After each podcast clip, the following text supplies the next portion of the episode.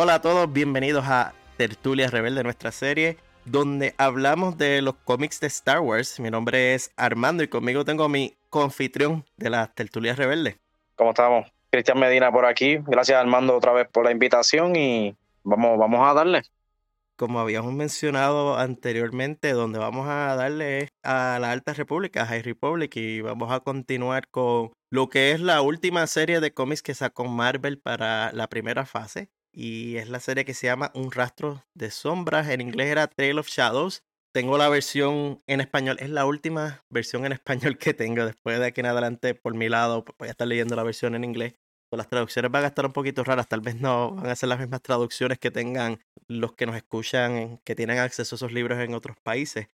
Por lo menos les puedo decir que estas historias muchas veces las traducciones que nosotros les damos se, asemejan lo suficiente para entenderlas. Como había mencionado, digo que es la última de Marvel porque cuando los cómics de Harry Public salieron de la primera fase hubo dos sets o dos series. Las de Marvel, que era la principal, que fue la que ya discutimos anteriormente en el podcast, que los invitamos, si no los han escuchado todavía, que se den la vuelta por los primeros tres volúmenes de, de Tertulia Rebelde. Luego, Rastro de Sombras fue otra que salió por el lado. También otra fue Ojo de la Tormenta, pero esa la incluimos ya cuando hablamos de El fin de los Jedi. Y entonces está la serie High Republic Adventures, que fue la que en aquel momento publicó IDW y que ahora está republicando Dark Horse. En su momento hubo una semidisputa ahí de la licencia que después hablaremos de ella, porque recuerdo Cristian y yo hablando de eso hace como casi un año. Que no no podía, no encontraba cómo leerla. Los primeros dos volúmenes en Estados Unidos se consiguen, el tercero, buena suerte. Yo tuve que comprar de uno de Inglaterra por allá. Pero ya eso. fue un poquito difícil, pero ya resolvimos. Sí, ya, ya hablaremos más de ese bochinche cuando lleguemos en el momento. Pero menciono también Harry Public Adventures porque el autor de Harry Public Adventures es el mismo autor que Un Rastro de Sombras, que es Daniel José Older. Y yo siempre digo que me encanta leer el nombre de Daniel José Older en los cómics porque es un nombre hispano. Está el nombre José acentuado y todo. Y esta historia e, es una de las de él. En este caso es él junto con los dibujos de Dave Watcher y los colores de Giada Malchicio. Así por encima, Cristian, cuéntame, ¿cuál fue tu reacción al leer la historia completa, los cinco cómics que son parte de esta serie? Para mí empezó bien gráfico con, ¿verdad? Entraremos en dos detalles, pero empezó bastante gráfico. Creo que, ¿verdad? Que incluye muchas cosas como, ¿verdad? Te hablan, hablamos de Coruscant, vemos otra parte de, de cómo trabaja el Senado, ¿verdad? Eso para mí fue interesante, ver cómo tienen estas investigaciones secretas y tratando de mantener todo ¿verdad? Lo, lo, más secreto posible. A mí realmente como siempre, me disfruto mucho High Republic, que tiene muchos detalles importantes en cuestión de esta nueva arma que los Jedi están tratando de batallar, ellos todavía no saben lo que es. Creo que, que es muy, como te digo, es otra cara, es otra cara de lo que hemos, a lo que hemos estado viendo recientemente. Misma historia, pero de, de otra cara, otro lado. Y otro estilo también, porque la manera en que está escrito esto es bien diferente. Es verdad que es un autor diferente, pero a veces los cómics tú los lees y aunque sean autores diferentes, uno siente como que este mismo film. Sí, sí, sí, Y en este caso, como es una, es una historia de detective, es como... Y vemos que, la música.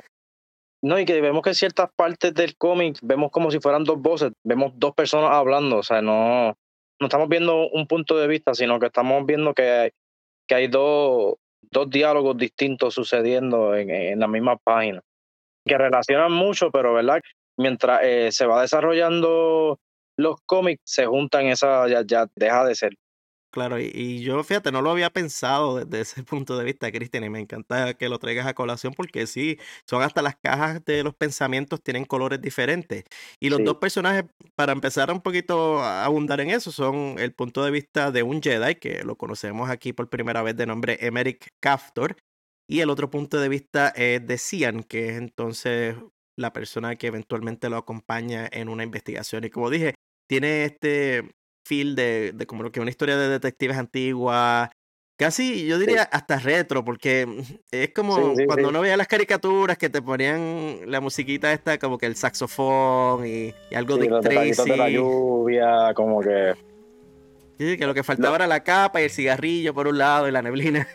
como que está dentro de, de- de este sitio con música bien, bien duro, pero solamente podemos, lo que vemos es lo que él está escuchando, dentro de su mente, tú sabes.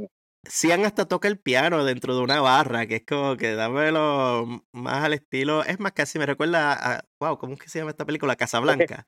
Sí, es que exacto iba a decirles, tienen un estilo este, de detective, de como de espía, como que ese tipo de, de interacción. Y aunque te admito, no es mi historia favorita de los cómics de High Republic, me la disfruto aún así. No es como que te digo, Sí. ah, por decir que no es mi favorita, no digo que es mala. Es simplemente Exacto. que es bien diferente. Y es tan diferente que yo siento que es como una categoría completamente distinta. Sí, y para sí. poner un poco la línea de tiempo, esto ocurre porque, como mencionas, en la primera gráfica que vemos en este cómic es la muerte de Loden Greatstorm y no es una gráfica muy fácil de mirar porque es el convertido en su forma de husk o prácticamente la, todavía en cenizas pero todavía con su forma humana y puedes ver, bueno no humana en el caso del Twi'lek, pero puedes Exacto. ver cómo le habían cortado los lecus y el sufrimiento que tuvo al momento de su muerte. Es la, Sí, la, la cara, imagen la cara. es la imagen perfecta para los niños que están viendo aventuras de jóvenes Jedi y vieron a Loden Gregston en, en los episodios para que vean qué es lo que eventualmente pasa con él y tengan pesadillas para siempre. Y como te decía, Armando, cuando yo te hablaba de lo gráfico, es que ahí mismito, pues ellos enseñan el husk, ¿verdad? La ceniza, el, el cuerpo en, en forma. Y rapidito vemos que empieza como a llover y cómo se empieza a desintegrar la, la figura de él y empieza, se hace ya un polvo, simplemente, ¿verdad? Ya no tiene forma, no sé, no se ve lo que es, simplemente, pues, sucio. Que es algo que habíamos leído, porque esto es la batalla de Grisal. Y lo habíamos leído en Tormenta Creciente, en Rising Storm, que es una de las historias o de las novelas de adultos jóvenes que salieron en la primera fase. Este es el final de la novela, spoiler alert. La novela termina con Loden Gravestone convertido en ceniza. Y verdaderamente, si estás leyendo estos cómics y no has leído el libro, pues hello. Este es uno de esos que va bien atado con, algo que pasó en el libro. Es que es necesario decirlo, ¿no? Porque Sí, sí. Es que así que empieza. Sí, porque es que empieza ahí, empieza en una historia que está terminando y si quieres un poco de contexto, pues la batalla de Grisel es como termina Tormenta Creciente, que de hecho en la imagen vemos a, a Bell Serifar que está tirado en una esquina traumado, porque quedó con un trauma completo de eso. También está Stellan Gios, lágrima. eh, fue el que lo iba a tocar antes de que se convirtiera en ceniza. Y junto con ellos también está Indira Stokes, porque no mencionan el nombre de los otros Jedi, pero es Indira Stokes, es la otra Jedi que se ve en la imagen. Y ella es de la misma especie que otra Jedi que es de un cómic de High Republic Adventures que se llama El monstruo del Temple Peak. De ella hablaremos más luego. Pero también en los márgenes está la, la canción, el Shri Karai Karai, que hemos hablado Eso mucho iba- de, esa Eso te canción. iba a decir, que durante todo el cómic se puede leer en la parte de atrás como que la canción que es el Chikara Caray, que poco a poco vamos descubriendo, ellos empiezan a hablar de qué es esta canción y qué significa para los Jedi. No, y lo más cruel, tal vez yo diría, porque es como tú mencionas, una canción de lo que significa para los Jedi. Y ellos van poco a poco, es como un rompecabezas, ¿verdad? Ellos están tratando de recordar la memoria de la canción. Y nosotros los que somos ya mayorcitos en edad, que estamos de treintones, si tú me preguntas a mí las canciones de cuando yo estaba en elemental, y no sé si te ha pasado también, Cristian, que uno como que las recuerda, recuerdas el ritmo, también tal vez recuerdas una palabra aquí y allá, pero como que te trancas en algún momento en la letra. Se me ha pasado con, con mi hija, como ahora estoy con mi nena de dos años, y como que canta- a veces escucho a mi mamá o mi abuelita cantar una canción con ella, y yo, válgame Dios, hace tanto tiempo que yo no escuchaba esa canción, y como que ahí es que uno se recuerda, pero así de la nada, como que no, uno como que no, como que no lo procesa hasta que lo escucha. Entonces Sí, me ha pasado eso mucho últimamente con, con mi hija. No, y que ellos están como que, ah, ¿cuál es la palabra que iba- venía después de aquí? Y lo más brutal es que esa cara de ellos cuando se recuerdan que la última palabra es polvo. Sí, Que literalmente sí. la canción les está diciendo te vas a convertir en polvo. Y esta historia comienza con un Jedi convertido en polvo, que es como que mejor no me hubiese recordado de esta canción. Y hablando de, vuelta en el regreso del cómic, como dijimos, Loden Greystone cometido una montaña de ceniza. Y es ahí entonces donde verdaderamente comienza la historia que desconocemos, porque todo eso que habíamos visto con Stellan Geos, con Bersetifar, estaba en el libro. Lo que no estaba en el libro entonces es Emmerich llegando a, examinar la pila de ceniza. Y es de ahí que, como tú mencionaste, nos movemos hacia Coruscant y empezamos a ver un poco es, eh, lo que los Jedi estaban haciendo tras bastidores para tratar de resolver el misterio de la muerte de Loden Greatstorm, que tal vez no... Tú lo habías mencionado eh, anteriormente cuando estábamos hablando de los cómics de, de la serie principal y es como algunas de estas historias, aunque los libros no, no hacía falta el detalle, brincábamos de un punto a otro y te daban como un resumen bien breve, como los Drengir, por ejemplo. Los sí. en el cómic ves el detalle, pero en el libro dice, ah, pasó esto. Ok, pasó esto y ya. Y, se quedaba, pues, pues, pasó, pues, ok. Y aquí, Está pues, chévere, pero no sabemos exactamente qué fue lo que pasó, que los Jedi involucrados y exactamente qué estaba pasando. ¿Y cómo llegaste a ese punto? En este caso, el punto es la investigación de esta criatura, porque en estos momentos ellos no saben qué está pasando. Eh, Bell está traumado. Bell no puede ni, ni, decir qué fue lo que pasó. Es en el templo Jedi, en Coruscant, donde Stellan Gios está sentado en su oficinita fancy, ¿verdad? Porque habíamos mencionado también que Stellan ahora eh, se toma café allí en el Consejo Jedi. tomando, tomando vino. Exacto de hecho, están recordando la rima de cuna. Ellos mencionan el nombre de, de la anciana que se las cantaba cuando ellos eran younglings. Y era una, es un nombre difícil. Villar Bricht. Eh, Daniel José Older va a tener que pronunciar esto para nosotros porque en verdad no, no tengo ni idea. Pero un, ella era. Le ponen una imagen de la anciana este. Era como si la cara de ella fuera casi al revés, como que la boca está arriba y los ojos están abajo. Ella sola, nada más. No hacía falta los sin nombres. Ella nada más me hubiese dado a mí pesadillas de, de, niños y... Definitivo, definitivo. Uno piensa que, uno de momento piensa que, ¿sabes? ¿Cuál es el, monstruo que es, este, es ella o... O sin nombre. bien y, brutal. Y ellos tapándose, tú los ves ellos tapados, bien, bien asustados, tapándose con la sábana. Yo creo que es por ella. Y también se van científicos porque Bosque América analiza el polvo de lo que era Loden y él dice que no hay rastros de, de que haya algo físico. Stellan sí menciona de que además de Bell y Loden, otros Jedi han sentido esos efectos negativos luego de Grisal. Nosotros conocemos a dos que estaban en los otros cómics que hemos hablado y ya mismo vamos hacia eso, pero Emmerich por el lado nota como que el agite y desespero de Stellan. Esa actitud de Stellan ya hemos hablado de ella porque si recordamos el punto de vista de Eval Chris, que es lo que nos dio los otros cómics, era ese roce que ellos estaban teniendo de Avar por su lado haciendo los esfuerzos que tenían contra los Drangers y Stellan como que agitado desde sí. Coruscant. Aquí estamos los viendo en persona como él está en estrés, como él está como que en angustia. Y podemos ver que Emmerich se puede notarle la desesperación que tiene Stellan Geos. Tú sabes que nosotros lo hemos hablado de, de, ¿verdad? Hemos hablado exactamente de eso. Y aquí podemos ver como otro Jedi ya, ya viene sintiendo o sabiendo que hay algo que no está conectando con Stellan. Es importante notar es que Emmerich es de la. tiene más o menos la misma edad que Stellan Gios. Él fue John con él, Padawan con él, al igual que entonces por extensión de Eval Chris y el Sarman. Que él menciona como ellos eran su grupito aparte, que estaban ellos tres y que eran bien panas, pero él es de la misma clase. Eso en cierta manera él conoce a Stellan Gios bien. Él puede notar ese cambio en actitud porque es pana de toda la vida. No tan pana como él, tal vez. No, no lo invitaban a, a los sleepovers y a lo que sea que pasara entre bastidores de los cuartos de younglings de ellos, pero, digo, de Padawans. Sí. pero, pero de que los conoce, los conoce. Y pues Stellan lo envía a. ¿Dónde es que? A Brant Tarnum, Exacto. Otro nombre rarísimo de un planeta para investigar a los Nahel. Sí, exacto. Hacen referencia, de hecho, a la base que encontró Bernestra y Cantam en el libro Race to Crash Point Towers. Eh, de nuevo, hay una conexión adicional con los libros, en este caso el libro Junior, que es el más corto de los tres que sale en la primera fase, pero de nuevo, si es una historia con Bernestra Rowe, me apunto, porque Bernestra yo te iba a decir que es junior, pero muy bueno, muy bueno. Mientras, en el nivel 1347 de Coruscant. Ahí no entra el sol. Ahí, sí que no llega. Eso. Olvídate, allí no han visto el sol desde hace tal vez 1347 años.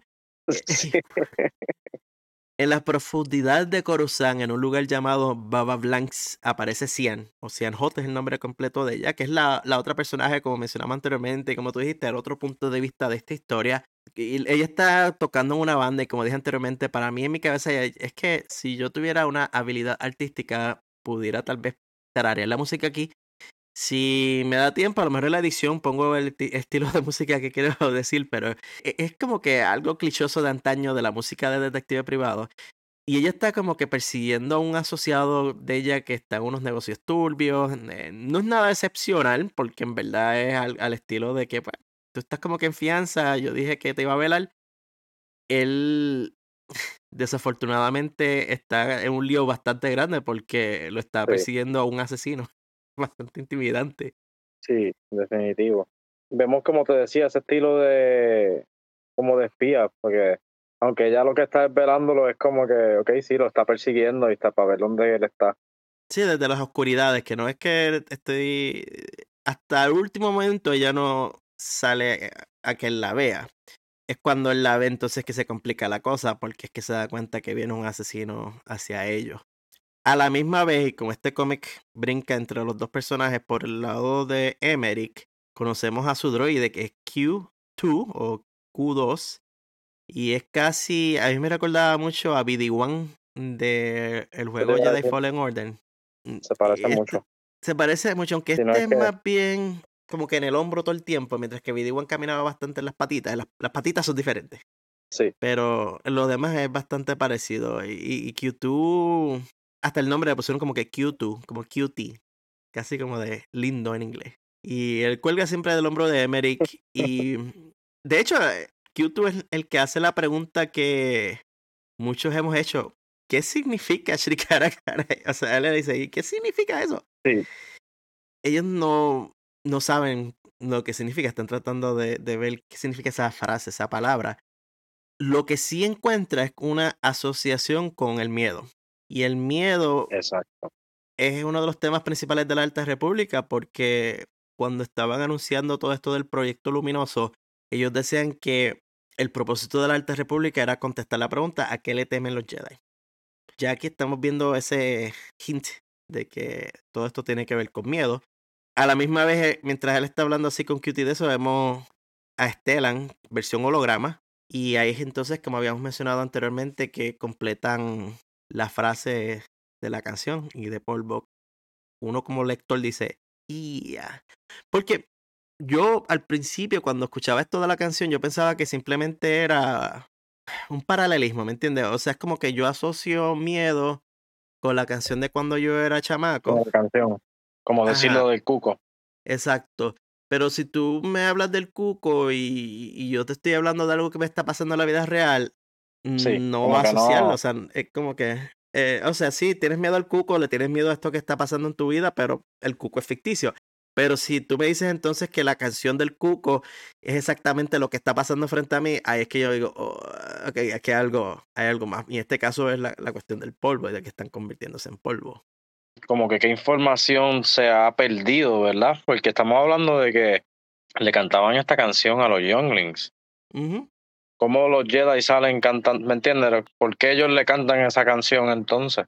Exacto. A mí para me parece bien interesante eso, cómo, cómo se va a relacionar en algún punto, porque todavía no ha llegado, cómo se va a relacionar la canción con los Jedi, cómo ellos lo incorporaron en su cultura, en su, su enseñanza. Exacto, eso algo pasó en el pasado que se quedó explotando y que no es algo que hablan directo, pero hay canciones de... Es como decirle este warning que han estado dando como por un millón de años y como que ya nadie lo entiende, como que ya nadie lo puede relacionar, puede entender el, el, el, mensaje, porque se ha perdido la información. No sé, veremos, pero estamos por ahí.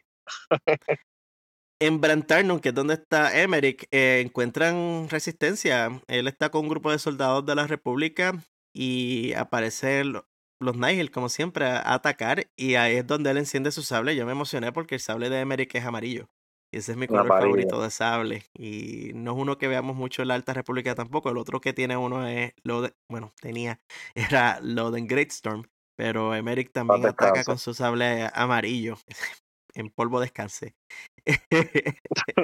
pues, en el caso de Cian, ella es atacada por una figura misteriosa que mata a, al asociado de ella, que se llamaba Kifar.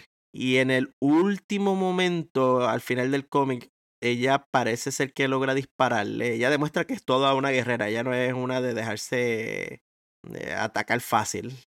Aunque eso nos lo dejan como que medio flotando en el aire. En el caso de la historia de Emmerich, eh, la resistencia que ponen estos Nigel fue débil. Ellos, algunos ni se enfrentan a ellos, hacen como los Nigel, se dan la vuelta y escapan si están perdiendo. Exacto. A correr. Y ellos, exacto, y ellos encuentran una cueva con unos símbolos y eh, le dice a, a Q2 que los traduzca y es cuando se pone, como quien dice, los huevos a peseta, porque él lo traduce como Sí. Shiri caray caray, y es como que, ¿what? Seguimos Y- con la canción. Exacto, y, y en la narración lo, leemos la palabra o la frase, todo está conectado.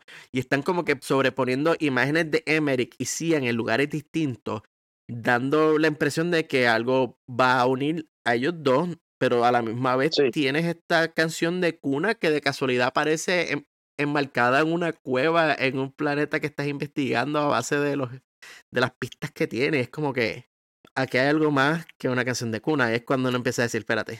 Como ¿Qué una civilización perdida. Sí, una civilización. Porque una, tanto una- una- simbolismo, porque, Ujú. Es tanto una civilización como una porque historia perdida. porque- Exactamente. Exactamente es lo que parece ser. De ahí pasamos al próximo cómic. A mí me gustó mucho el que empieza con Emery con un montón de fotos, como si fuera una pizarra de un detective.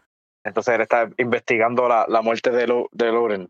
Y en la parte de abajo tenemos, la tenemos a la, la tenemos a ella tocando el piano, ¿verdad? En una escena que doble, como venía diciendo, eh, diferentes pensamientos que, que poco a poco los van a, los van a unir, se van a ir entrelazando. Lo único que eh, faltaba es que eh, empezar a tirar la- las líneas entre las fotos.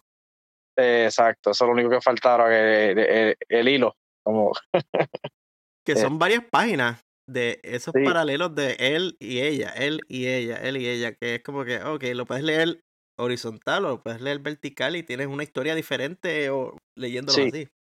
Sí, sí. De hecho, hace sentido de cualquier. Leyéndolo completo para el lado o, o en forma de zigzag, se puede entender. Y que de ahí son los dos citados por la canciller suprema Lina So. Sí, Y- ahí, que, ahí que por fin se conectan. Que vemos a Lina y vemos los, vemos los gatos, los felinos esos grandotes. Ah, mano, que ella sí. tiene. Que hablan, siempre que hablan de ellos, pero. Y lo impresionante que son, pero sí, verlo. De verdad que verlo es- está súper chévere. No, un yanqui de eso y te- se va a la mitad del cuerpo de cualquier humano porque tiene una boca grande. Como que yo no me metería con Lina Sos y con esos felinos que ella tiene ahí al lado. Y vemos que rapidito que, que Emery que entra, sale un senador este, a, a reclamarle que cómo va, que si está perdiendo el tiempo, básicamente. Y esa senadora, una de las que está ahí peleando es Kira Esa Starros. misma es. Ella misma, ella está. Gira Starros, para los que siguen los cómics de Star Wars, ella está relacionada a Sana Starros, que sale en las series principales de Star Wars, una de las exes, las muchas exes de la doctora Afra, y que ahora mismo tuvo hasta su propia serie hace poco. Ella es una antepasada para nada, son similares. La historia de Gira Starros, de hecho, se pone bien complicada luego. No vamos a tirar aquí muchos spoilers sobre lo que pasa con ella, por eso de los que están tratando de mantener las historias separadas, pero les quiero decir que hay más. Y también, otro de los senadores que está ahí es el senador Nur, y ese fue otro que le hizo la vida de cuadritos a Lina Soy a los Jedi en Sí. Luz de los Jedi, que era uno de estos que se ponía a pelear por cualquier cosa, ah, que es el borde exterior, que como tú te atreves a cerrar las vías hiperespaciales, cuando fue el desastre hiperespacial, que él decía, ah, esto es innecesario, todo un sí o no en Ahsoka. Y ella está rodeada de esta, de esta gente que están ahí fastidiando la vida. Y Stellan Geos, por supuesto, que también está ahí junto a ella.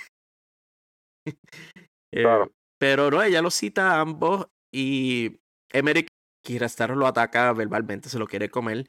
Y Sí.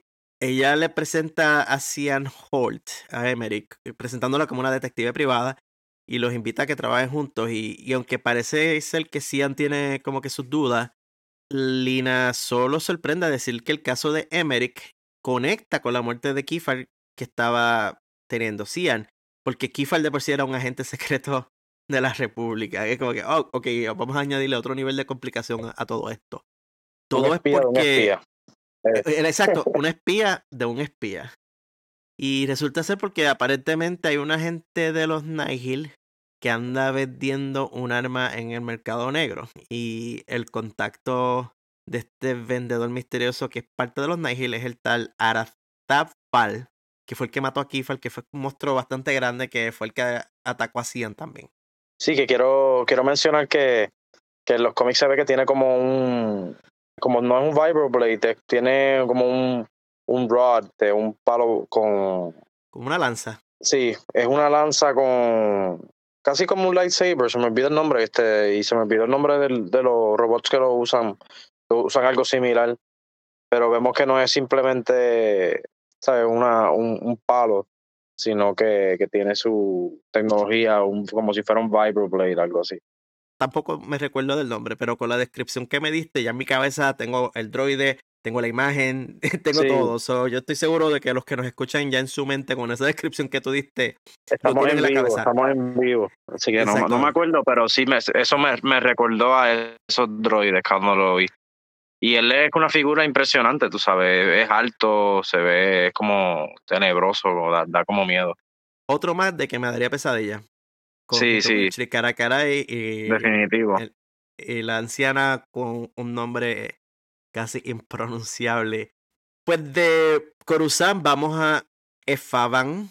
Y en Efaban, Borsit 5, estos son nombres que los vamos a escuchar tal vez una vez en esta historia y nunca más.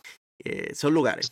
Y Fal anda en una transacción con un Pawan. Los Pawan son de la misma especie que el Gran Inquisidor.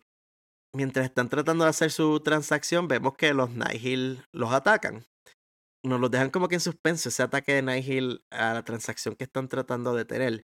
En el espacio de ese sector, que es donde está Cian y Emerick en su nave acercándose hacia ellos, Cian revela que su interés verdadero eh, en cierta forma venganza por lo que le pasó, por ese intento de asesinato. Ya le hace saber, mira, en verdad yo no puedo quedar dada, yo, no puedo quedarme así. Y... Ella hace la aclaración que no es por su colega, por la cual ella está buscando venganza, sino que ella está buscando venganza porque, porque fue atacada por él y ella no debería dejar pasar algo como eso. Sí, porque ella en verdad dice, mira, eh, la venganza eh, es cara, pero es necesaria. En cierta manera, ella está protegiendo sus intereses personales también, porque ella tiene una reputación. Exactamente. A diferencia del Jedi que está haciendo las cosas por ser bueno. Ella está dejando saber, mira, estoy aquí, literalmente estoy aquí porque la canciller me lo pidió. Y ya, esto es todo. Yo creo que es bueno ver este tipo de personalidad porque nos deja ver entonces cómo el personaje de ella también va evolucionando a través del cómic. Como ya comenzó a como ya termina, que son casi dos personas bien distintas, por así decirlo. Pero ya en el planeta ellos se hacen pasar por investigadores de homicidios y van al sitio donde estaba el Pawan y lo encuentran muerto. Mm. Sí, que de hecho él, él que menciona que el, el Pawan muerto, él, él también era un, un agente encubierto de, del Senado, de este cuerpo de investigación. Ya van dos agentes, tú sabes, para ellos es preocupante porque ellos, ellos quieren saber más. No paga ser agente de la República en esta era. No creo. No creo que es buena idea. Yo espero que los beneficios sean buenos y que la paga sea buena y que les den por lo menos un buen seguro de vida. Eso te iba a decir, un seguro de vida para la familia, porque. porque esto está, esto está fuerte. Y, y, a mí me gustó, Cristian, cuando ellos llegan a donde está el muerto, porque supuestamente hay una gente local, ¿verdad? Y él dice, ah, parece que entraron para robar. Y ellos dos en un momento cogen la escena del crimen y dicen, ah, pero mira esto, en la pared de estos blasters, ah, mira la sangre aquí, ah, mira, y como que desconstruyen la escena completa y literalmente en un momento... sí, esa, fíjate, sí, sí, esa versión Star Wars, eso es lo que parecía. Le añade un poquito al misterio porque uno piensa, espérate, es un vendedor en Nihil, pero ellos fueron atacados por los Nihil. So aquí es cuando uno empieza, a, ok, aquí hay algo más. Sí, porque hay un misterio. Por lo, menos a mí de primera, este, yo pensaba que, que esta figura era un Nihil. ¿verdad? Y pues como que llega ese, como dice, esa confusión, ese misterio de, de qué es lo que realmente está pasando. Porque él le está ofreciendo, ¿verdad? El alma, esta herramienta o esta alma que, que se está escuchando, él se la, se la ofrece para vendérsela, pero él, él la quiere ver antes, ¿verdad? Antes de, de hacer cualquier transacción, porque él, él es como un intermediario, ¿ves? Para alguien. Él, él, le dijo, si esto es en serio y es tan bueno, yo la quiero ver para que esta transacción se dé con la persona que me, que me envía.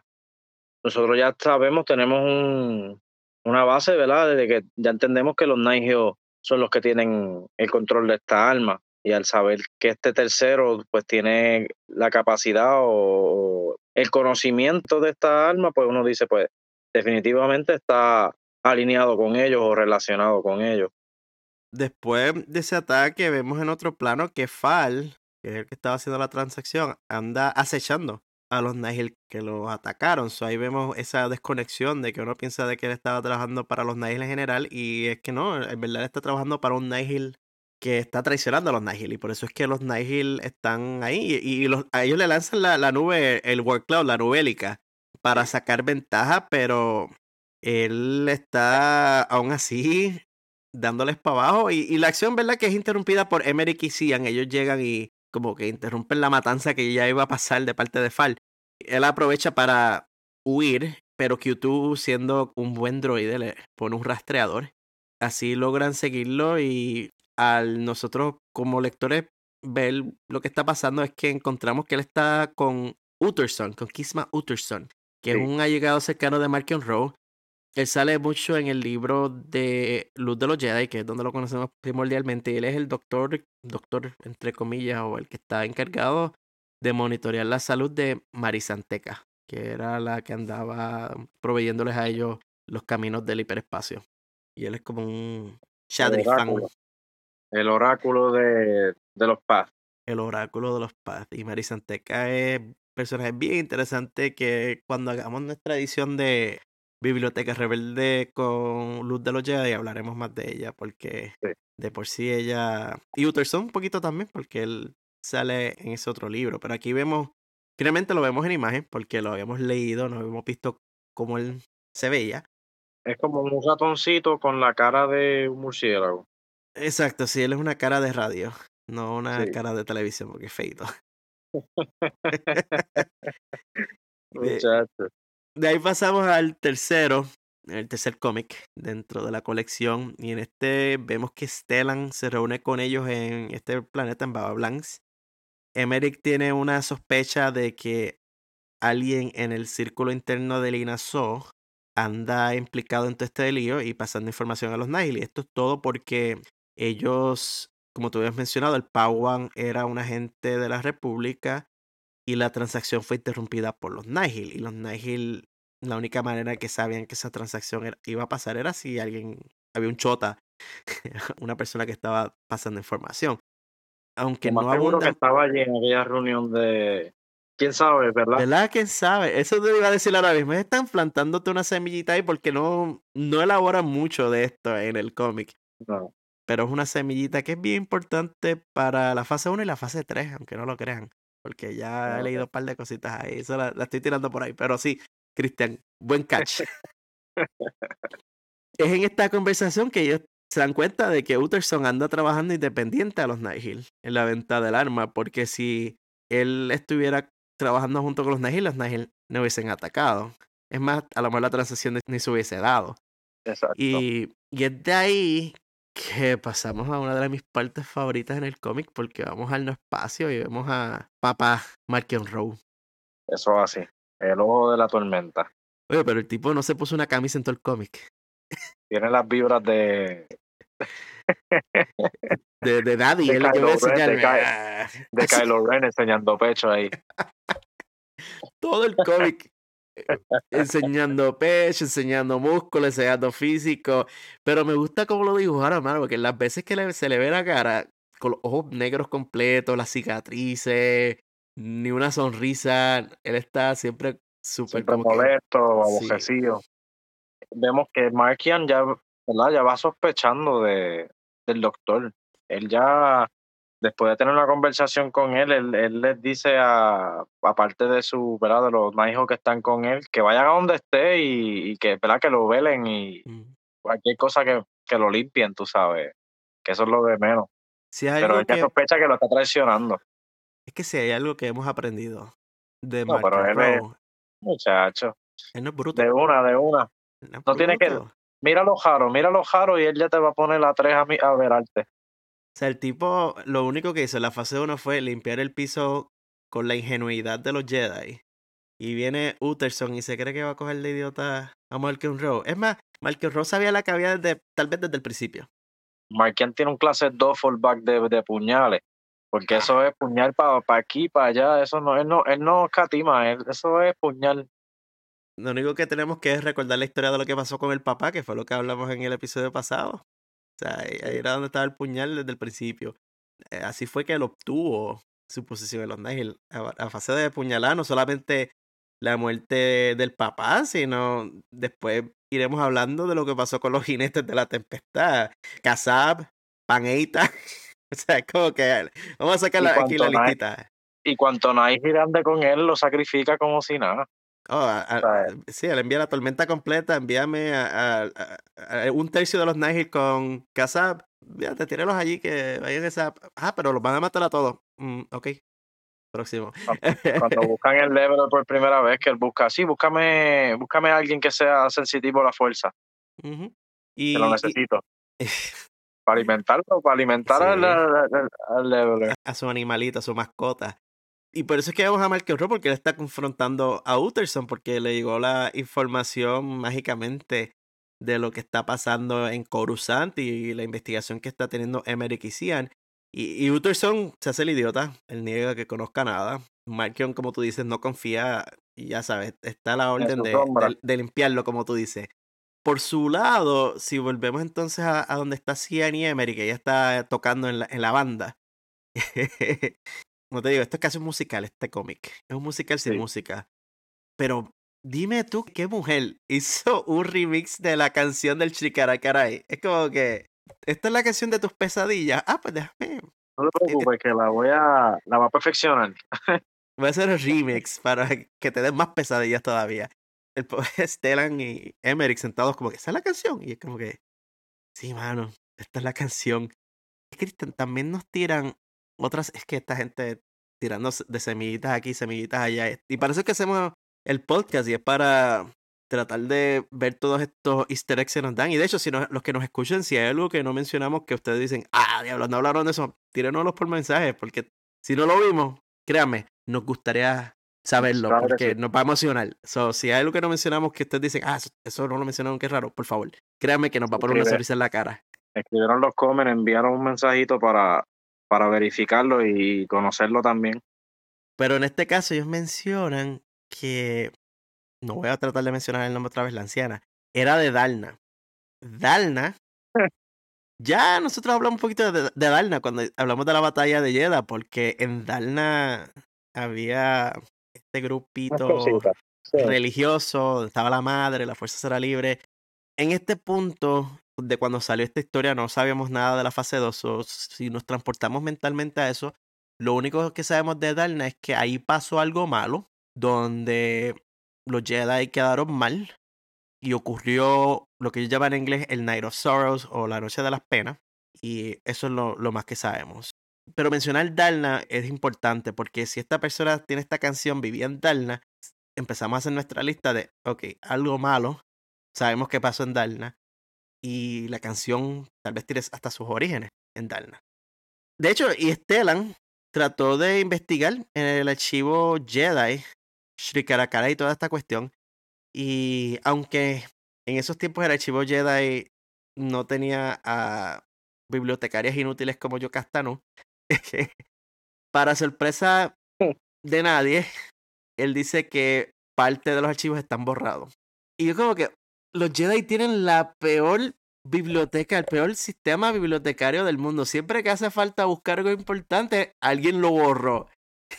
Pasó que se queden con los libros. De verdad. Definitivamente el sistema. Los el sistema, y se les pierde.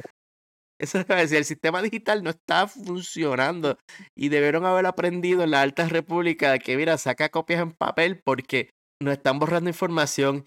Esto es literalmente Obi-Wan otra vez buscando a camino y ah, no hay nada para que entonces venga bibliotecarios como yo Castano y diga, si no están los archivos, no existe. No existe. No existe. No Jedi, hermano, es que te digo. En sistemas de biblioteca de información son los peores. y, y, lo que yo escribí en mis notas fue que los Jedi siempre son los mejores pegándose tiros ellos mismos en los pies. Sí. Definitivo, y, verdad que sí. Y yo sé, y esto te lo tenía que mencionar a ti, específicamente lo escribí porque tenía que hacerte la pregunta. Cuando Stellan recibe la llamada de Ivar, yo me reí. Yo no sé cuál fue tu reacción, pero a base de, la, de las discusiones que hemos tenido de la relación de ellos como estaba en ese momento, contenciosa, el que la haya recibido la llamada de Ivar estaba como que... De verdad que sí. y ahí es que le dice que tienen que regresar a Starlight porque ocurrió otro ataque. Y es en esa regreso ahí que vamos entonces a conectar un poco los cómics que acabamos de discutir. Pero antes de ir a eso, vamos al laboratorio de Utterson, porque en el laboratorio de Utterson está sonando una alarma y están siendo abordados y resulta ser Fal, este asesino que llevamos viendo ya desde el principio del cómic. Y él tiene un plan para matar a los Nihil y que solo queden entonces Utterson y él, porque la realidad es que Fall y Utterson están trabajando juntos y si los que estamos leyendo no nos hemos dado cuenta para ese momento que ellos dos eran los que estaban juntos, pues como que hello, ya te lo habían hecho bien obvio. Estamos en las próximas páginas. Pero sin embargo, resulta ser que llega la nave que envió Marcus Rolla, que tiene a Utterson, ¿verdad? Entran y encuentran a todos los Nigel que estaban ahí muertos. Convenientemente Utterson está herido. Solamente está herido, él, qué raro.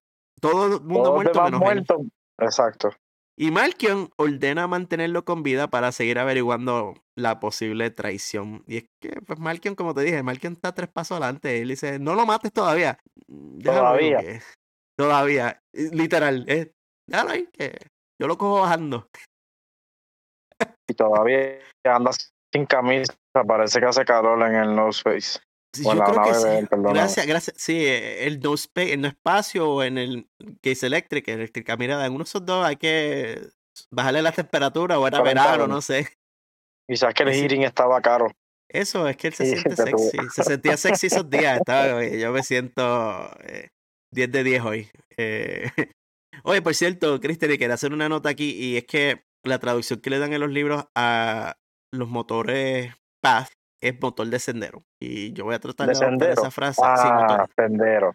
Sí, yo voy a tratar de adoptar esa frase porque, al igual que como hicimos Path of the Open Hand luego en la fase 2, como la senda de la mano abierta, pues ahí estamos teniendo esa palabra, tratando de alinear la nomenclatura un poco.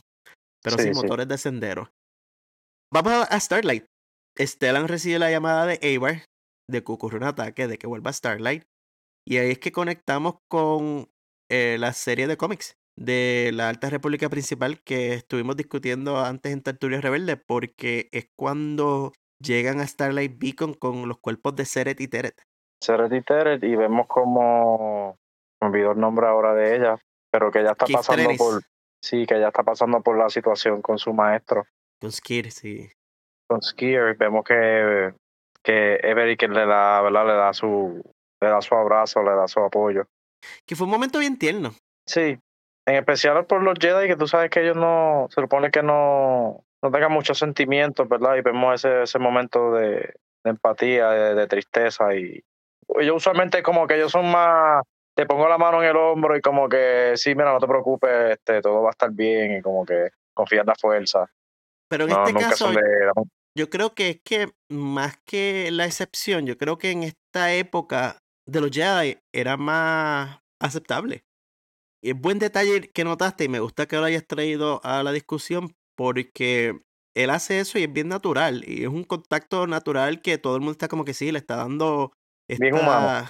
Exacto, le está dando este toque humano y este se nota que está en angustia por lo que le pasó a Seretitere, por lo que le está pasando a su maestro.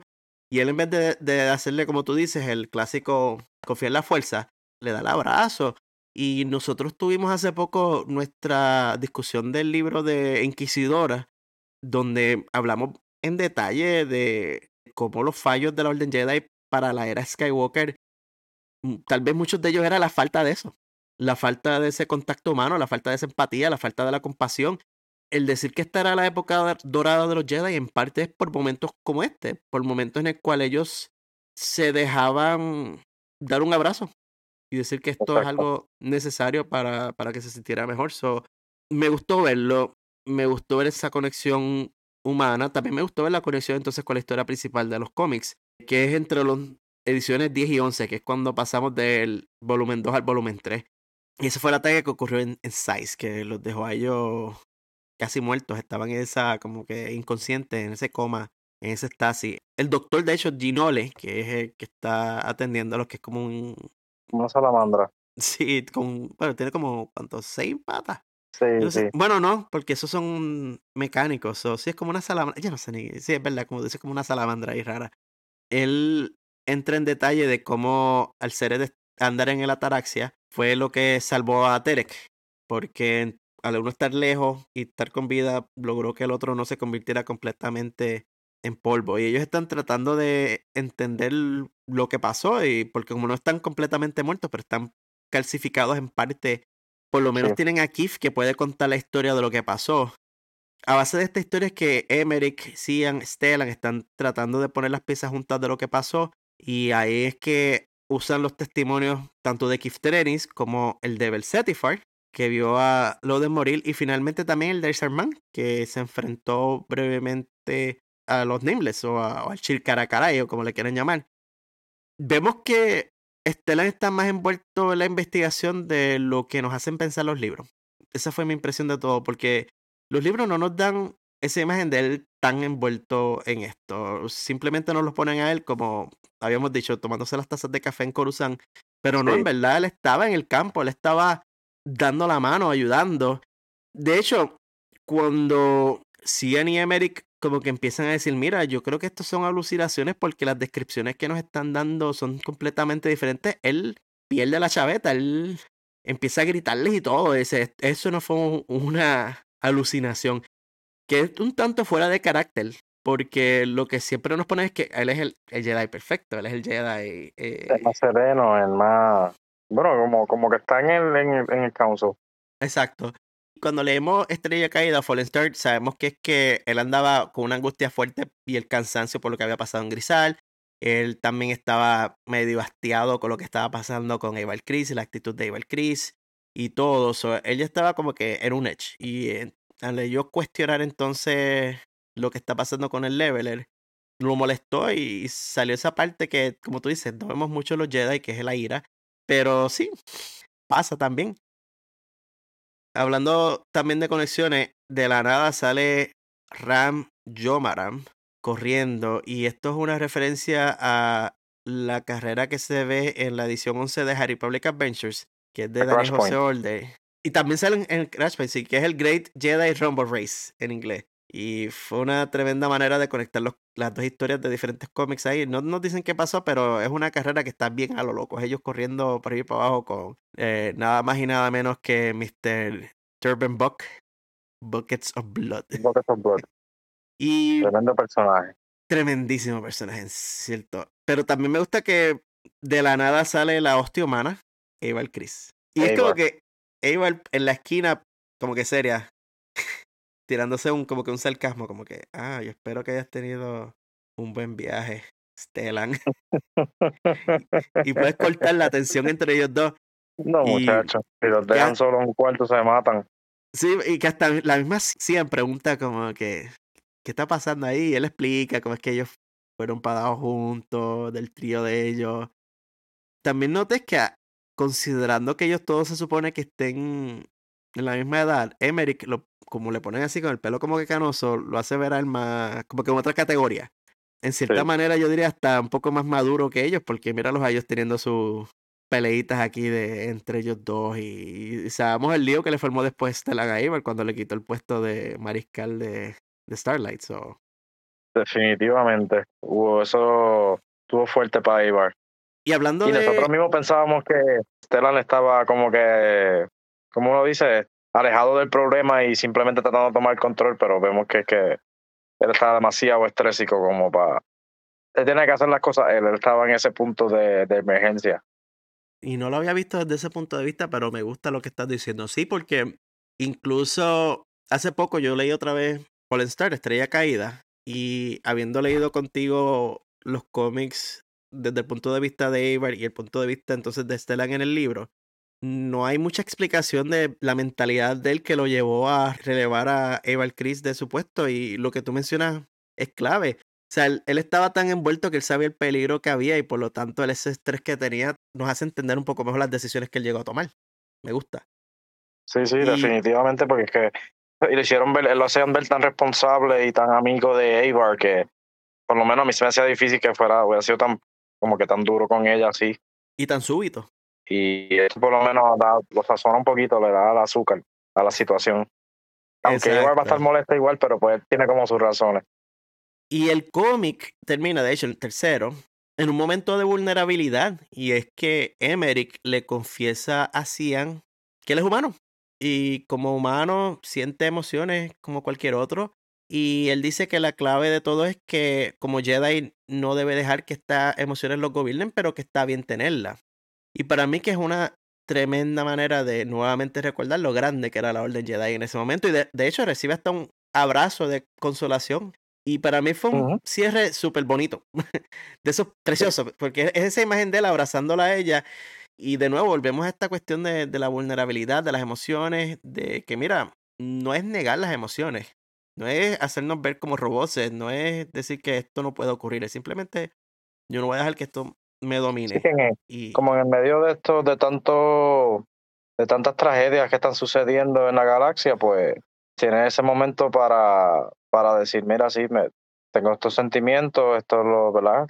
Me siento de esta manera y, y aceptarlo y como decirle, este, embrace it, como la aceptación de, de lo que está pasando y, y, para tratar de lidiar con ello. Es mejor que cuando los, este, ellos los tratan de esconder o, ¿verdad? No, no, quieren, si no lo quieren aceptar, pues en este punto, pues, pues sí, mira, está pasando esto y pues me siento así y pues es normal. Es normal y no voy a dejar que me controle, yo tengo el control de ellos. Si pasamos al cuarto cómic, yo diría que pasa mucho, pero pasa poco. Porque yo lo pude resumir, de hecho es el que el resumen más corto de todos en mis notas. Porque vemos que vamos hacia un planeta donde está la familia de Utterson, hay un Jedi misterioso, pero todos sabemos cuál Jedi es, que le pide a un Shadrafan de nombre Bizarre, que es parte de una familia que ha sufrido ataques Nihil, que espíe a Utterson y le coloque un rastreador. Ahí es que aprendemos que Utterson tiene, me imagino, una esposa y tiene como, cinco o seis guimos de hijos. Y. Como Sí, y ella trata de, de pegarle rastreador a la nave, pero eh, no se pega. Eh, es como yo el otro día compré un magneto para ponérselo a mi carro y me di entonces cuenta que el fiberglass de mi carro no es magnético y pues ah, de magneto de carro se convirtió en magneto de la nevera porque más ningún otro lugar tenía para ponerlo. Pero a diferencia de mi magneto, que era simplemente por variedad para mi carro, esto era algo como que importante, en este caso era el rastreador. Dije, mano, ellos deberían haber darle, no sé, la próxima vez deben darle una pega, un adhesivo, que, ok, no pega con el magneto, pues mira, y pónselo ahí, un epoxi, no sé, algo, algo que pegue, porque ni modo, terminó de polizonte ella eh, para que no... Se tuvo que, se tuvo que ir con él. Sí, eso es dedicación, aunque en verdad las motivaciones de este Shadra fan eran bien personales, porque le mataron a su a su pareja. Era como que yo me voy, aunque me muera, yo voy a seguir con esta misión. Y lo vemos a través de los cómics que restan, cuán metido estaba este Chadrafán. Esa información, de hecho, lleva a una confrontación entonces entre las fuerzas de la República y los Nihil, gracias al rastreador. Utterson, por su lado, lo vemos que anda perdiendo paciencia con los Nihil y asesina a uno que lo estaba acusando de tirarle a la República encima. Que en realidad es, mata al Nihil que le estaba diciendo, mira, esto es culpa tuya, que era la verdad, pero aún así es como que Utterson, lo estamos viendo que, mírate, ya yo estoy cansado de todo esto. Sí, ya llegó a su punto, se le acabó la mecha, se explotó. Exacto, explotó. Emmerich llega, ¿verdad? Como están rastreando a, a Utterson, llega al carguero Nihil y tan pronto llega, comienza a sufrir una alucinación de la antigua Jedi que les cantaba la canción de cuna. Y nosotros ya acá, habiendo leído los otros cómics, habiendo leído los libros, sabemos que estos son los efectos que vienen con, o sea, el leveler, nivelador, nameless, sin nombre, Shrikarai. Para ser un animal, de hecho, sin nombre, tiene bastantes nombres. Pero sabemos que es la que hay. Sabemos que si él está sintiéndose así, es que aquí está el animal que lo puede convertir en polvo. No podemos ni ver la, criatura, simplemente vemos que tiene, debe ser más pequeño que un teléfono, aproximadamente el tamaño de un teléfono, la, la, la, apertura. Es muy cierto que es una ranura, una apertura bien pequeña y esta es lo suficiente para aturdir por completo a, a Emmerich. Si no fuera porque Vizar usa el rayo de aturdir para atacar a Utterson, ya Emmerich hubiese estado down for the count. Uno más para la cuenta, otra rayita. y aunque Vizar aturde a Utterson, Aratafal, o sea, el monstruo este misterioso que llevamos hablando desde el primer cómic, se une al club de los brazos picados. Otro pero, más. Pero no es Emmerich, es Cian que usa el sable. El lightsaber amarillo. Y es como que, wow, si no fuera por ella y por Utterson, el Jedi hubiese muerto. Que es, el detalle que hemos visto de, estos animales, que es que simplemente los inhabilitan por completo. Y aunque Fal, el nuevo manco, huye, la nave se está cayendo en pedazos y ellos tienen que salir. Viajan entonces hacia Starlight y llegan a Starlight y es justo cuando la estación está siendo atacada. So aquí ya estamos al final de lo que sería el libro de la estrella caída y el final también paralelo de la historia que estábamos viendo en los otros cómics. So, ya ahí vemos cómo todas estas historias están pegándose hacia el mismo destino que es la destrucción de Starlight. De nuevo, habiendo leído la historia, todavía ver esas imágenes de Starlight en fuego y cayendo hacia Ira, es como que impactante verlo más allá de una descripción, sino verlo físicamente y verlo dibujado. Uh. Y si entramos al cómic final, ya vemos que como que Cian tiene unos sentimientos hacia Emmerich. Yo creo que ella está como que en chula. Sí, sí, tienen como esa atracción que todavía no han podido definir. Sí, porque ella menciona que es algo inalcanzable. Sí, porque ella sabe que, puede es un Jedi y, no, va a, llegar a nada, pero como decía él en el cómic anterior, son humanos. Ambos son humanos. No, y que ella dice, que andar con él le ha enseñado a vivir al máximo cada momento. Y es casi como la enseñanza Jedi de no aferrarse al pasado o al futuro. Y ella se da cuenta, mira, yo lo que voy a hacer, vamos a pasar bien con lo que está pasando hoy. Yo no voy a pensar en el futuro o lo que es inalcanzable, sino más bien, mira, estamos viviendo el momento y lo vamos a vivir al máximo. También dentro de esto vemos que Utterson tiene entonces un pergamino, un pedazo de papel escrito con el Shrikarai por lo menos hubo alguien inteligente que lo puso en papel y no tuvieron el problema de los récords. Hay evidencia, hay evidencia por lo menos. Y él dice que le pertenecía a un Jedi hace mucho tiempo. Y aprendemos entonces que Shrikarai significa los que se comen la fuerza. Finalmente, la traducción, porque yo sé que en uno de los podcasts pasados estábamos, ¿qué significa Shrikarai? Esto es el sonido que hacen los animales, porque todo el mundo con ¿Será lo que el sonido que hacen los nameless o qué es esto? Y resulta ser que sí, tiene un significado en los que se comen la fuerza y obviamente le da otro nivel más de, de terror a lo que son estos animales. Sí. Mencionan en el artefacto que se usa para controlarlos, que es la vara, como está partida en dos. También la vara es algo que se habla más en los libros y en los cómics de la segunda fase. Eso no vamos a entrar mucho en detalle sobre la vara que controla a los nameless, pero es importante saber de que sí hay una manera para controlarlo. Pues ellos están interrogando a Utterson. Mientras lo interrogan, el faro Starlight se parte en dos, que es también algo que vemos en el libro, que hay un pedazo que es el que cae primero y es el que se quema y el segundo pedazo es el que luego cae en el agua. Emmerich decide que la mejor idea es ir a Starlight para aprender más de las criaturas. Y vamos, dime qué, qué valor, qué tipo valiente. Vamos para vamos pa Starlight. y que una de las cosas que vimos Y eso que ya está partido, o sea, ya está roto, ya está en la segunda parte. Sí, que, que ahora sí que sabe que va para el piso. Exacto, se está cayendo en pedazos, está a punto de entrar en la atmósfera de un planeta. No hay manera de pegarse a Starlight, que eso es una de las cosas que vemos en el libro, que todo el mundo está, mira, a mí me gustaría ir a ayudar a Starlight, pero no hay manera de, de, acoplarse, de entrar. Y ese es el problema que tuvo Eva Chris, por ejemplo, de cómo buscar entrar. Ella logra entrar, pero en el caso de, de la historia de Bersetifar, que él está en la torre médica y entonces tienen que, que literalmente explotar la torre médica para separarla de Starlight, para entonces pegarse, porque el, el navío médico no podía pegarse a Starlight. Está cayendo en la atmósfera del planeta y o sea, eso le está causando fuerza, lo está destruyendo. Y Emmerich dice, pues, vamos para allá. Y la, y la solución de él, no solamente vamos para allá, es, vamos a estrellarnos para... Vamos a entrar. Y que se estrellan como por el medio de... Que era que tenían el techo ese de, de como de cristal. Y ellos estrellan la nave por ahí para abajo y, vamos a entrar y no me importa. Porque él dice... Y no, lo, lo más brutal de todo es que él entra, no es para ni siquiera buscar sobrevivientes. Él quiere entrar ahí para saber más de las criaturas, para estudiar las criaturas. Y es como que estás entrando a una estación que se está estrellando para investigar a unas criaturas que se comen la fuerza y te pueden matar. Es como que este tipo es un babilloso, como diríamos. Que no pudiste, que no pudiste bregar con ellas ni, ni dentro de una caja. Y sí, se estrellan, entran y es que vemos otra vez a Buckets of Blood, a Turban Book y algunos personajes de los cómics de High Republic Adventures de, The Older que de casualidad se, se han rescatado gracias a esto. Y qué bueno porque en los otros cómics habíamos visto que ellos estaban en Starlight y en los libros no mencionan qué pasó con ellos.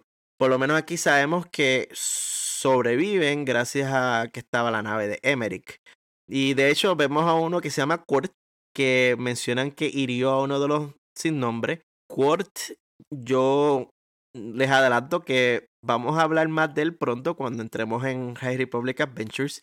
Y él es un personaje bien interesante. Y no quiero entrar mucho en detalle para no spoilearlo, pero ya aquí vemos la parte final de lo que es Quart en su evolución como personaje a través de las historias. Ya vemos al Quart que tiene la babilla, tiene el valor de enfrentarse a un Nameless y haberlo lastimado. Y aunque Torban y Quart de hecho se unen a Emmerich y Cian en esta búsqueda del sin nombre, ellos le dicen, mira, te vamos a acompañar y sin el dónde es que están, pero tan pronto empecemos a sentir los efectos, eh, hasta ahí llegamos. Porque Buckets of Blood, Turban lo que él quiere es rescatar a las personas, él no quiere poner en riesgo rescate.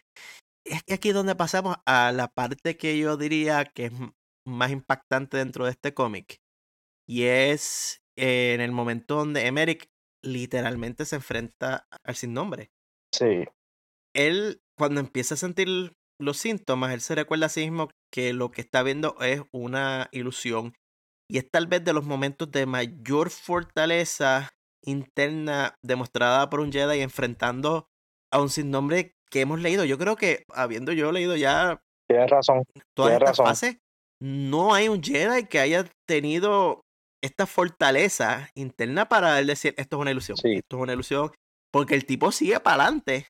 O sea, el tipo no es como que empieza a sentir los efectos y dice, vámonos. Él sigue diciendo, esto es una ilusión. Porque él ve hasta una imagen como de, de, las Geos, él empieza a ver a, a Cian cambiando. Como Cian no tiene la fuerza, ella no está alucinando. Y él le dice a Cian que no mata el Nameless. Porque entonces él empieza a comparar lo que él ve con lo que ella ve. El tipo está a otro nivel que le dice, ¿qué tú estás viendo ahí? Y esa, es la pata. Pero entonces lo vemos también en el cómic desde el punto de vista de él y se ve como si fuera una mano en sangre. Y él está anotando en su mente las diferencias en la, en la alucinación. Es como que el tipo está enfrentándose a la muerte y lo que él está haciendo es estudiando al animal. Yo estaba como que, wow, este tipo es otra cosa. Sí, que de todos los Jedi cuando pasan por una experiencia con un Nameless, se nublan por el miedo y, y él tiene, como dijiste, tiene la capacidad de, de centrarse y concentrarse tanto para hacerse creer y saber que eso, que no es real, que está en una ilusión. Que él sintió eso la primera vez, porque en el enfrentamiento que ocurrió poco antes de eso, él se volvió una bola de terror. Pero a la misma vez, al, haber estado investigando, escuchar las versiones de Versetifier, del Sarman, eh, lo que le había contado Stellan, la de Kiftreris, lo llevaron a él entonces a hacer esa asociación de, mira, ese terror es una ilusión. Aunque la primera vez como que lo cogió fuera de, o sea, por desapercibido, no estaba listo para eso. Exacto, lo cogió fuera de base. esta le estaba caminando hacia eso y dijo, esta es la que hay, voy a hacer esto. Es más, la, visión que tuvo de Stellan al final, que por un momento hasta yo me creí que era Stellan Gios. Él le dijo, miedo, no tienes poder sobre mí. Y decapitó lo que era la imagen de Stellan Gios, que terminó siendo como que una pata del sin nombre. Por un momento yo pensaba que la alucinación era Cian y que había decapitado a Cian. Y yo, ¡ay, no la mate! Pero no, si Daniel José Order fuera un autor cruel, eso hubiese sido lo que pasaba, que decapitaba a Cian en vez de... Porque hay que tener babilla para decapitar una alucinación y no saber... Él no sabía si eso era la pata de, del Nameless o Cian. Bueno, él no lo estaba viendo y yo creo que yo decir que él no sabía es una generalización muy grande. Yo creo que ya él estaba en un punto que él podía entender que lo que él veía no se correlacionaba con la realidad. Con la realidad. Desafortunadamente, Utterson explota al sin nombre antes de que él pueda continuar toda esta investigación. Queda un pedazo que se llevan con ellos. Sí. Y hasta la sangre, porque es en este momento donde nos dan esa puya de tristeza, porque Pockets of Blood, Torban decide no irse con ellos.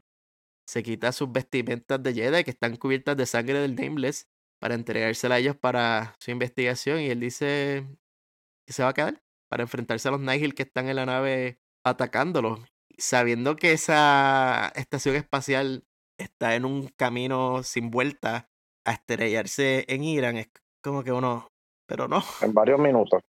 Pero ¿por qué te vas a quedar, Bamboo? Que se queda hasta en ropa interior, en calzoncillo, y me voy a ir por ahí corriendo.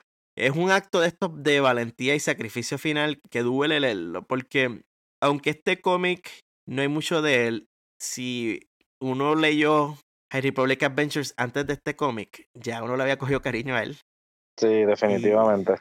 porque él es un grandulón que se hace llamar Buckets of Blood, cubos de sangre, pero el tipo es cubos de sangre porque él es médico, no es el tipo lo que hace es sanar gente y, y es un grandulón con buenos sentimientos y tiene tan buenos sentimientos que pues hace sacrificio final por ello. Es como que... Ah, y al final les entregó la túnica para que sacaran una cubeta de sangre. Ahora, Cristian, no hay cadáver. No hay cadáver. Yo, tengo, yo tengo esperanzas. Bueno, en el universo de Star Wars, este, si no hay cadáver, cualquier cosa puede pasar. Yo no recuerdo si él lo tienen declarado en la fase 3. Hay clasificaciones distintas. Están los que están declarados muertos y están los que están perdidos. Perdidos.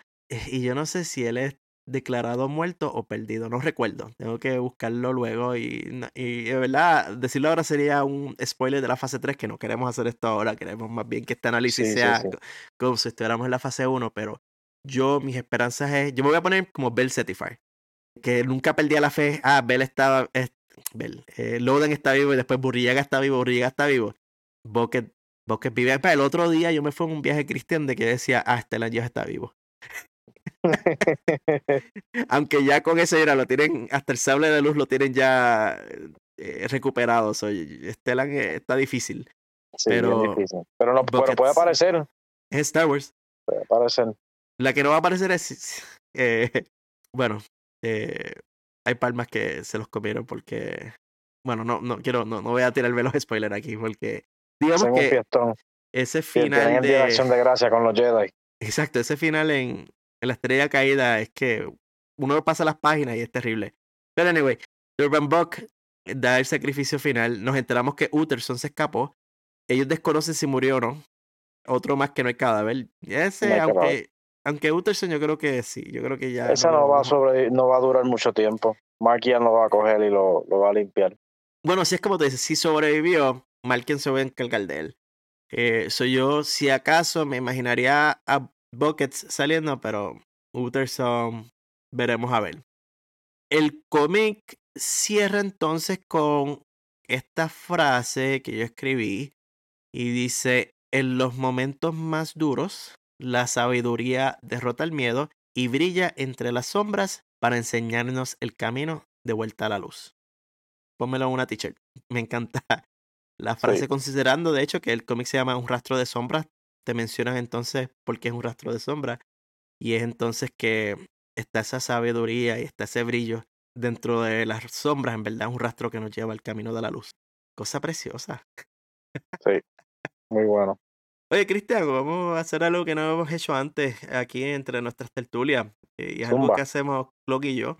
¿Cuántas bueno, él usa los chocolatitos y aquí vámonos con tradicional, vamos con las estrellas. ¿Cuántas estrellas tú le darías a, de 5, cuánto tú le darías a este libro? Se lleva un 4.5 por lo menos. Ah, wow. Fuiste, sí, definitivamente el cambio de estilo, eh, la manera en que aportan a la historia, el main story, eh, la historia principal de, de, de, esta fase creo que aporta mucho y tiene muchos detalles importantes y entrelaza todos los cómics muy bien. Creo que se lleva un 4.5 por eso. Antes de nuestra conversación tal vez lo hubiese dado como un 3, yo creo que ya estoy más cercado en 4. Y en parte por eso es que me gusta tener estas sesiones así hablando contigo, porque tú trajiste muchos puntos de vista que yo no había pensado y, yo espero que esta conversación que estamos teniendo nosotros dos a la misma vez a las personas que nos escuchan les habrá otros puntos de vista del cómic y así a la misma vez como pasó conmigo aquí hablando contigo uno encuentre diferentes niveles de estas historias y, por eso es que hacemos esto y por eso es que estas conversaciones a mí me gustan porque al ver diferentes puntos de vista podemos ver la historia desde otras perspectivas que entonces nos ayudan a entender la historia mejor y también a entrelazarla mejor con otros momentos, tanto de la Alta República como después de la Alta República, porque aquí incluso hablamos de la época Skywalker. Sí. Y hablando del futuro, como había mencionado ya nuestra próxima tertulia, esperemos que entonces sea de High Republic Adventures. Nos quedamos con Daniel José Older. Y es High Republic Adventures, la serie principal, que fue de la primera fase. Esta nuevamente no tiene apellido, es simplemente High Republic Adventure, Adventure. del 1 al 5. Y ya pronto a través de las redes sociales estaremos dando más información del episodio, o estén pendientes a nuestras redes sociales. Los enlaces a nuestras redes sociales están en las notas del episodio.